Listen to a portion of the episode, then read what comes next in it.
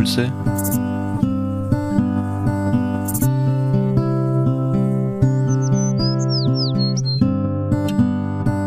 aus der Pfarrgemeinde Hallstatt Obertraum.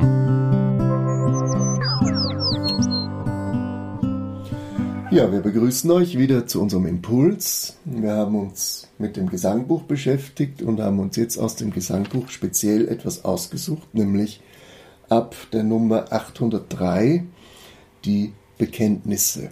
Was ist das überhaupt? Ja, Glaubensbekenntnis kennt jeder eigentlich, der, glaube ich, mal Religionsunterricht gehabt hat oder auch konfirmiert ist. Ist ja sehr knackig, dieses apostolische Glaubensbekenntnis. Ja, ja. Kompakt zusammengefasst, würde ich sagen, gibt aber andere auch noch. Natürlich. Vielleicht sollte man überhaupt auf den Begriff Bekenntnis mal eingehen. Was ist damit gemeint?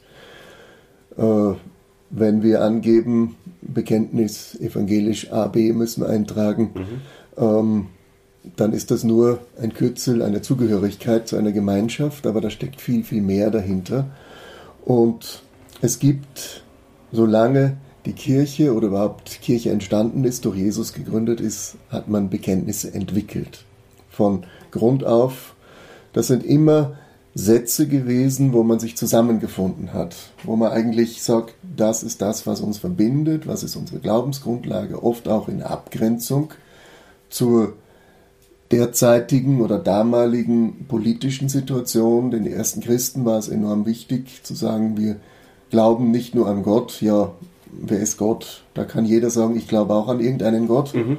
sondern es geht hier ganz konkret um welchen Gott oder welche Vorstellung verknüpfen wir denn damit? Und dann wird es interessant. Es wird natürlich auch zeitlich irgendwo gebunden. Und wenn wir hier unter 804 das sogenannte apostolische Glaubensbekenntnis haben, dann müssen wir ein bisschen in die Geschichte schauen.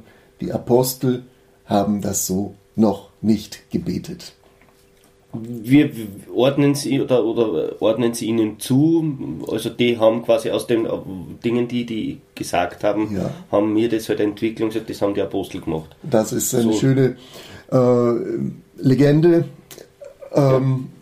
Apostel würde ich mal in die Bibel tun. Mhm. Die Bekenntnisse sind nicht die Bibel, sondern sie sind eigentlich eine spätere Entwicklung, eine Antwort auf das biblische Zeugnis, wie Menschen es in ihrer Zeit auch zusammengefasst haben, formulieren. Deswegen haben wir im Glaubensbekenntnis, was wir kennen, ein paar wichtige Dinge nicht drinnen, zum Beispiel das Reich Gottes. Es wäre doch eigentlich für einen Christen an das Reich Gottes zu glauben entscheidend, aber das ist interessanterweise hier nicht drinnen. Zur Geschichte dieses Bekenntnisses und wie es zu dem Namen gekommen ist, es taucht ungefähr um 200 auf. Es entsteht hier als eigentlich als Zusammenfassung, gerade bei Taufwerbern, äh, die sich dann mit diesen einzelnen Stücken äh, beschäftigt haben und die das nicht nur aufgesagt haben, sondern verinnerlicht haben. Hier geht es um die wesentlichen Bestandteile des Glaubens. Und warum apostolisch? Weil man damals den Menschen auch gesagt hat, jedem Satz, also es gibt sogar eine, ein Zeugnis da in, bei den Kirchenvätern, aus dem vierten Jahrhundert, wo man je einen Teil dieses Glaubensbekenntnisses einem der zwölf Apostel zugeschrieben hat. Und deswegen hat es den Namen apostolisches Glaubensbekenntnis bekommen. Aber es ist genauso ähnlich vergleichmäßig. Ähm, das Augsburger Bekenntnis geht nicht auf Martin Luther zurück, sondern auf Philipp Melanchthon. Hingegen die zehn Gebote oder der kleine Katechismus, den wir kennen, der geht eben doch auf Martin Luther zurück. Also hier ist auch immer eine Entwicklung drin. Das sind genauso Bekenntnisse. Aber hier in der alten Kirche haben wir vor allen Dingen dieses Bekenntnis, das apostolische Glaubensbekenntnis im Westen. Und dann gibt es aber im Osten ein anderes, nämlich das Nizenische Glaubensbekenntnis. Nummer 805 im Gesangbuch was wir eigentlich kaum beten, aber was sehr prägend auch war für die Entwicklung der Kirche. Ist ja ausführlicher, ein es bisschen. Ist ausführlicher, ausführlicher und hat einen anderen Schwerpunkt. Wenn wir da umblättern, das Glaubensbekenntnis von Nicea, Konstantinopel, das bezieht sich auf die ähm, ersten großen altkirchlichen Synoden oder Zusammenkünfte äh, wo gesamtkirchlich man sich geeinigt hat, was glauben wir denn eigentlich? Was ist das Zentrale unseres christlichen Glaubens? Wohingegen das Apostolische eigentlich ja dreigeteilt ist. Also ja. Die, die Dreieinigkeit wird da auch optisch dargestellt. Gott, Jesus, Heiliger Geist. Genau. Und da kommen wir jetzt ans Eingemachte. Ich habe schon gesagt, Menschen glauben wohl an Gott, aber wenn es darum geht, an Gott Vater, Sohn und Heiligen Geist zu glauben, dann wird es schon spezifisch. Mhm. Und wenn wir da jetzt konkret hineinschauen, dann haben wir den ersten sehr kurzen Abschnitt, den ja auch Luther erklärt im kleinen Katechismus, ähm, zweite Hauptstück. Ich glaube an Gott, den Vater, den Allmächtigen, den Schöpfer des Himmels und der Erde. Hier sind gleich mal drei Vorstellungen auf Gott Vater projiziert worden. Ich sage jetzt bewusst auch projiziert, weil hier wird es nämlich, hier geht es um das Verbindende, was auch Menschen sich vorstellen. Und manchmal auch, woran wir uns auch reiben. Allmächtig, Gott, ja, äh, dann höre ich doch schon die Leute sagen, dann hätte er doch die ganzen Kriege und das ganze Elend, was wir alles haben, nicht zulassen können. Wenn er allmächtig ist, müsste er doch eingreifen und auch jetzt in Russland und in der Ukraine mal endlich aufräumen.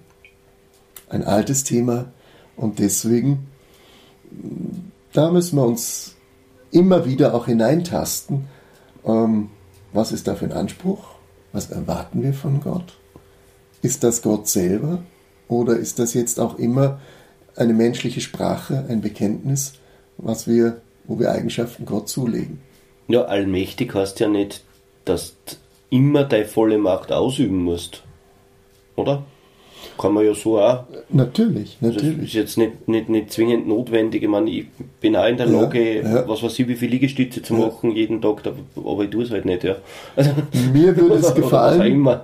Ja, also da ist Gott Vater. Und hier merken wir schon genau, äh, es wird einseitig, wenn wir nur Gott Vater sehen. Nur die Allmacht. Wenn wir dann in den zweiten Artikel schauen an Jesus Christus, der gelitten hat, gestorben ist, gekreuzigt vorher und äh, am dritten Tage auferstanden, dann müssten wir eigentlich auch an die Ohnmacht Gottes glauben, die genau da drinnen steht, die uns ja einholt, auch in unserer eigenen Erfahrung. Wir leiden, wir werden hoffentlich nicht gekreuzigt, aber manchmal ähm, erleben wir Ähnliches, dass uns Menschen übelst mitspielen und wir sterben auch. Das heißt, Gott holt uns eigentlich durch Jesus ein in unsere Erfahrungswelt. Oder wir erleben ihn eigentlich dort auch.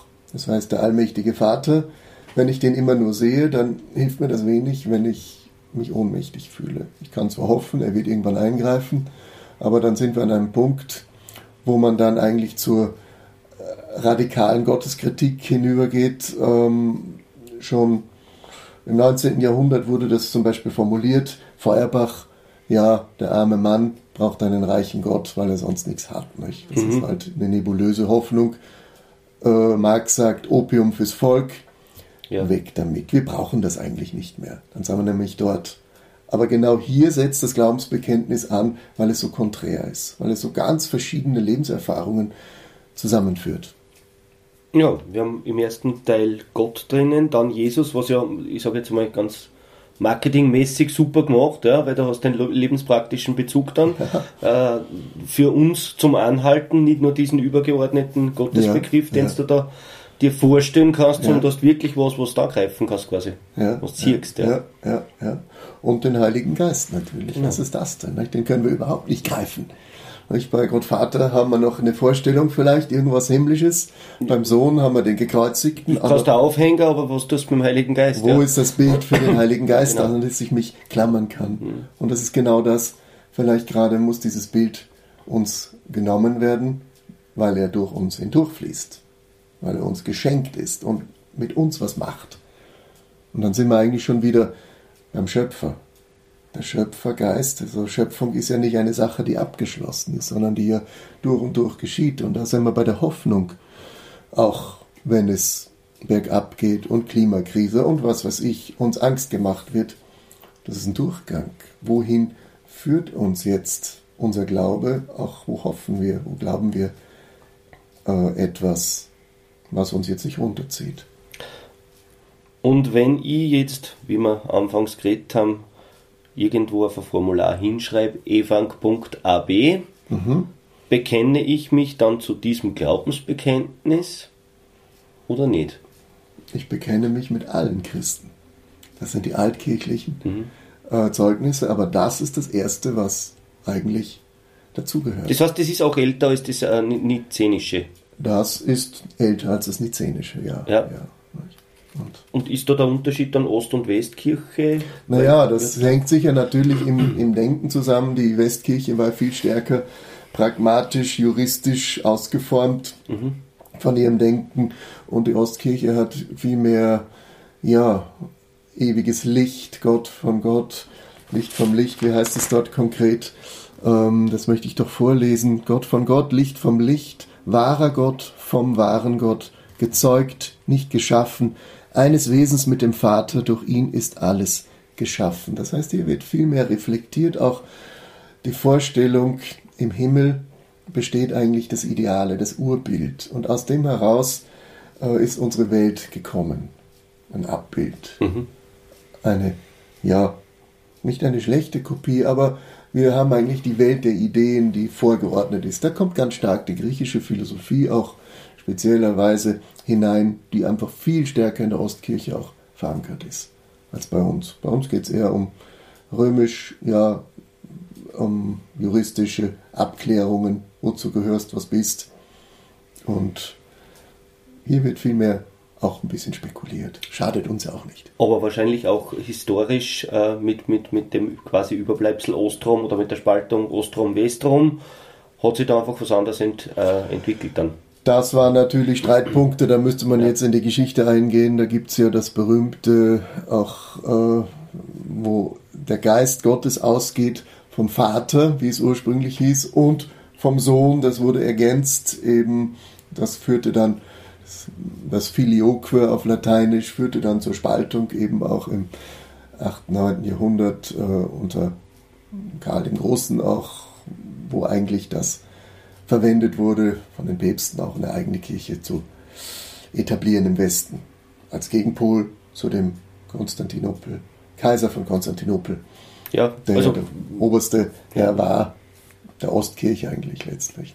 Ja, und im Mittelalter war es dann sowieso vorbei, nach den Kreuzzügen, oder? War das? Dann kam natürlich sowieso. Äh, die Bedeutung der Ostkirche schwand natürlich. Mhm. Der Patriarch von Konstantinopel ist aber nach wie vor eigentlich das oberste Haupt aller orthodoxen Kirchen, obwohl er eigentlich keinerlei Macht hat, aber man, man hat vielleicht 3000 Gläubige unter sich. Mhm. Konstantinopel, heute Istanbul aber es hat noch immer eine ideelle Bedeutung, aber nicht eine faktische, wohl nicht mehr. Weil die Ostkirche natürlich sehr viel stärker jetzt äh, national organisiert ist. Man sieht das jetzt in Russland ja auch, die orthodoxe Kirche, welche Bedeutung sie dort hat. Aber das ist ein weiteres Thema.